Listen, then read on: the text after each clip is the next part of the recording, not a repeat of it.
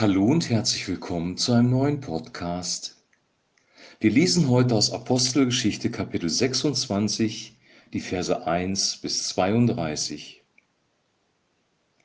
Da sagte Agrippa zu Paulus, Du kannst nun zu deiner Verteidigung sprechen. Paulus hob die Hand und begann seine Verteidigung. Ich schätze mich glücklich, König Agrippa, dass ich gerade dir meine Verteidigung gegen all diese Anschuldigungen durch die führenden Männer des jüdischen Volkes vortragen kann. Denn ich weiß, dass du dich mit jüdischen Bräuchen und Streitfragen sehr gut auskennst. Nun sei so freundlich, mich geduldig anzuhören. Wie die führenden Männer des jüdischen Volkes sehr wohl wissen, wurde ich von frühester Kindheit an bei meinem eigenen Volk und in Jerusalem nach jüdischer Tradition erzogen. Wenn Sie es vielleicht auch nicht zugeben, so wissen Sie doch genau, dass ich ein Mitglied der Pharisäer war, der strengsten Gruppierung unserer Religion. Nun stehe ich vor Gericht, weil ich die Erfüllung der Verheißung erwarte, die Gott unseren Vorfahren gegeben hat.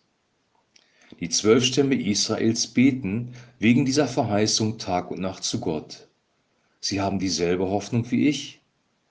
Trotzdem behaupten sie, König, es sei falsch von mir, diese Hoffnung zu hegen. Warum sollte es denn irgendjemand von euch für unglaubwürdig halten, dass Gott die Toten auferwecken kann? Früher glaubte ich, alles, was in meinen Kräften steht, tun zu müssen, um den Anhängern des Jesus von Nazareth Einheit zu gebieten. Von den Anführern des jüdischen Volkes dazu bevollmächtigt, ließ sich viele Gläubige in Jerusalem verhaften. Wenn sie zum Tode verurteilt wurden, stimmte ich ebenso gegen sie.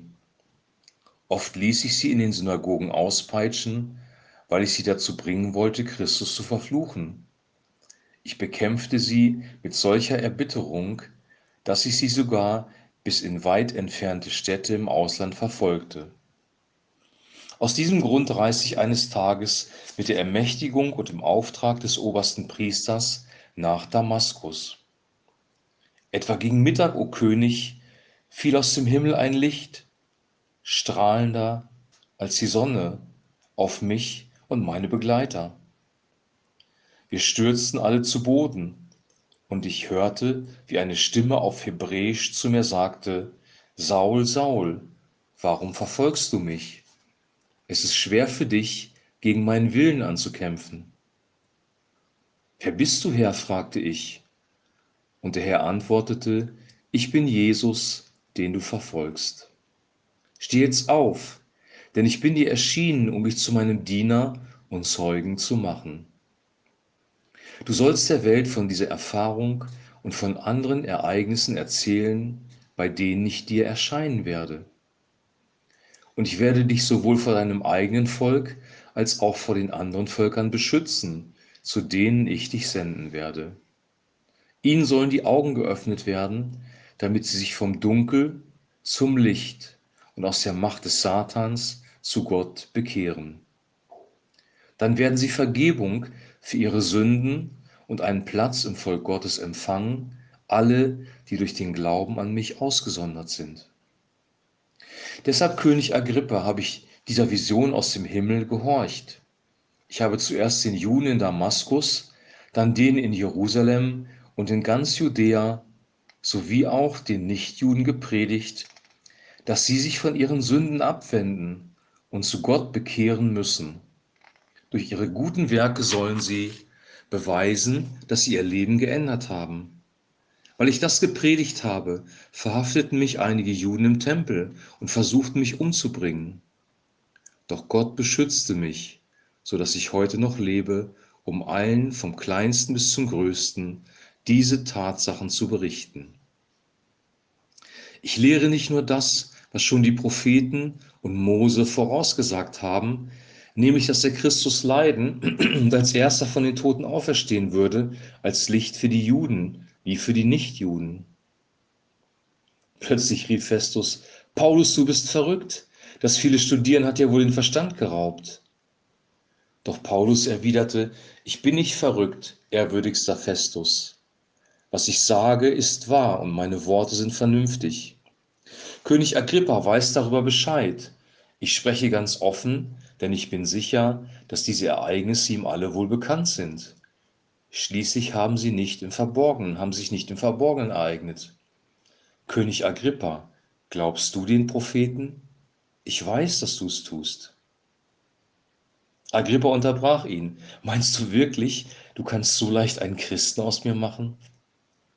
Es fehlt nicht viel und deine Argumente machen mich zum Christen. Paulus entgegnete, ob leicht oder nicht, jedenfalls bete ich zu Gott, dass sowohl du als auch jeder einzelne Zuhörer hier so werde wie ich, nur ohne diese Ketten. Da stand der König, der Statthalter, Berenike und alle anderen auf und gingen. Als sie miteinander über die Angelegenheit sprachen, waren sie sich einig. Dieser Mann hat nichts getan, was eine Todes- oder Gefängnisstrafe verdient. Und Agrippa sagte zu Festus, er könnte eigentlich freigelassen werden, wenn er sich nicht auf den Kaiser berufen hätte. Soweit der heutige Text. Eine neue Person kommt ins Spiel, nämlich König Agrippa, und Agrippa war einer von den Römern eingesetzter König, und zwar über den Libanon, über Syrien, über Israel, also über dieses Gebiet, das heute Libanon, Syrien und Israel ist. Und dieser König Agrippa war ähm, gut unterrichtet über die jüdischen Traditionen und wusste auch ganz genau, was sich in Jerusalem zugetragen hatte. Er kannte die Geschichte des jüdischen Volkes sehr genau und er kannte auch die Geschichte von Jesus. Und zu diesem König darf Paulus jetzt sprechen. Paulus fängt an mit seiner persönlichen Geschichte, dass er von frühester Kindheit ähm, gläubiger Jude war, und zwar in einer sehr strengen Tradition, nämlich der Tradition der Pharisäer, dass er die Christen verfolgt hat, dass er sogar zugesehen hat, wie Christen getötet worden ist. Er hat sie auspeitschen lassen, um sie von Jesus abzubringen. Und dann erzählt er, wie, der, wie er diese Erscheinung hatte von Jesus dass er ihm mitten, mitten am Tag, mittags begegnet ist wie ein helles Licht und ihn aufgerufen hat, umzukehren und als Werkzeug für ihn sich zur Verfügung zu stellen. Er erzählt seine persönliche Lebensgeschichte oder wir würden heute sagen, er gibt ein Zeugnis von seiner eigenen Bekehrung oder seiner eigenen Umkehr und seinem eigenen Glauben. Der nächste Schritt ist, dass er Agrippa die Botschaft mitteilt, nämlich dass die Menschen umkehren sollen. Und hier steht in Vers 18, ihnen sollen die Augen geöffnet werden, damit sie sich vom Dunkel zum Licht und aus der Macht des Satans zu Gott bekehren. Dann werden sie Vergebung für ihre Sünden und einen Platz im Volk Gottes empfangen, die, die durch den Glauben an mich ausgesondert sind. Das ist exakt die gleiche Botschaft, die auch heute noch verkündigt wird und die wir auch verkündigen sollen.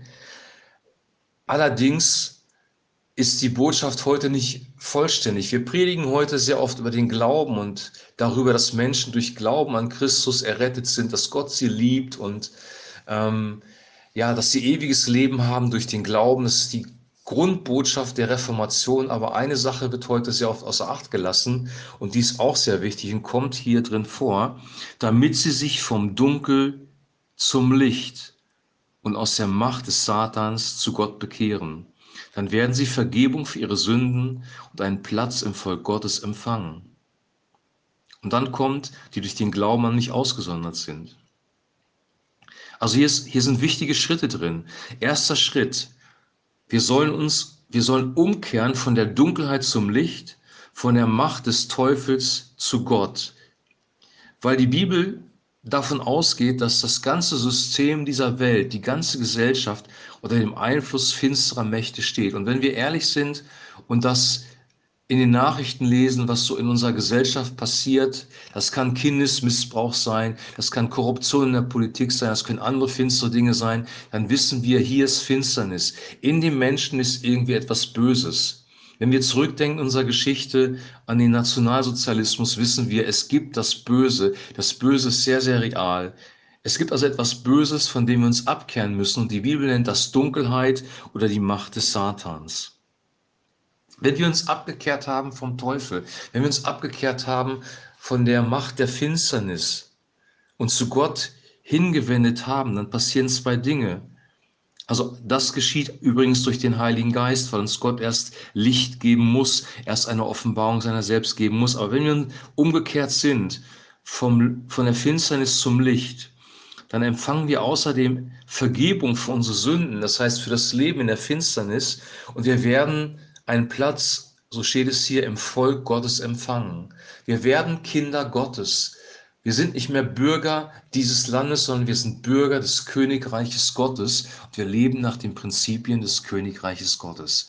Gott errettet uns nicht nur aus unseren Sünden heraus, sondern er rettet uns auch aus dieser finsteren Welt heraus und versetzt uns in das Reich seines Sohnes, so sagt es die Bibel, in das Königreich Gottes. Und da ist Friede, da ist Freude, da ist auch Gerechtigkeit, da ist ähm, Integrität, das sind all die guten Dinge, die wir hier in dieser Gesellschaft vielleicht vermissen. Und es geschieht durch den Glauben. Und der Glaube ist nach Epheser Kapitel 2 ein Geschenk Gottes. Es kommt alles durch Gott selber. Er errettet uns. Und das ist die Botschaft, die er an Agrippa weitergibt. Und Agrippa ist von dieser Botschaft ähm, irgendwie schon berührt weil er sagt, es fehlt nicht viel und deine Argumente machen mich zu einem Christen. Also er merkt schon, da ist was Wahres drin. Und Paulus bezieht sich auch, weil er Judas auf die, auf die, auf das, auf die Bücher, die Mose geschrieben hat und auf die prophetischen Schriften, weil diese Schriften über Christus sprechen. Jesaja 53, der stellvertretende Gottesknecht, der für uns leidet, der unsere Sünden trägt, der unsere Schuld trägt, ist eine solche Stelle. Diese Botschaft, ist wichtig und diese Botschaft bringt Leben. Und diese Botschaft gilt für dich und mich. Kehre um von der Finsternis zum Licht, von Satan zu Gott. Lass dich einfügen in das Königreich Gottes, in sein Volk. Lebe aus Glauben. Lass dir deine Sünden vergeben. Das ist die Botschaft für dich und für mich. Und dann gibt die Botschaft weiter. Christliches Leben ist eigentlich ganz einfach. Wir leben dann in der Beziehung zu Gott, in seinem Königreich. Wir sind Bürger seines Reiches, wir haben mit ihm Kontakt und wir geben diese Botschaft weiter. Festus, Agrippa und alle anderen, die bei dieser Aktion zugegen waren, beraten sich dann miteinander und kommen zu einem einhelligen Urteil, nämlich dass Paulus nichts getan hat, was des Todes oder eine Gefängnisstrafe würdig ist. Und sie würden ihn eigentlich freilassen, aber er hat sich auf den Kaiser berufen und muss jetzt nach Rom. Paulus wird jetzt nach Rom überstellt, weil er sich vor dem Kaiser verantworten will und auch verantworten muss jetzt. Das Zeugnis, und das hat Jesus ja gesagt, wird weitergetragen nach Rom, in die damalige Welthauptstadt, wenn man das so sagen darf. Unsere Botschaft wird auch von einer Person zur anderen weitergetragen oder wenn du Pastor bist, eine Gemeinde getragen. Aber die Botschaft ist immer dieselbe. Kehr um zu Gott.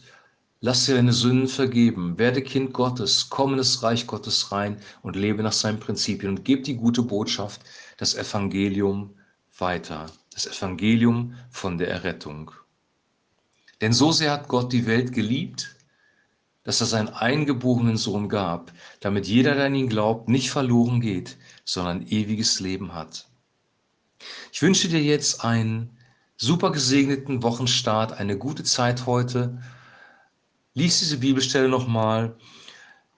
Sind ja nicht so spektakulär, die ähm, die Unterhaltung von zwei Personen. Aber die spektakulären Sachen kommen auch noch. Wir werden dann morgen sehen, wie Paulus nach Rom segelt. Dann gibt es einen Sturm und einen Schiffbruch und ähm, viele dramatische Dinge passieren noch. Aber auch diese Botschaft ist wichtig an den König Agrippa, weil diese Botschaft die Botschaft ist, die das Leben bringt. Auch für dich und auch für mich. Jetzt noch eine gute Zeit.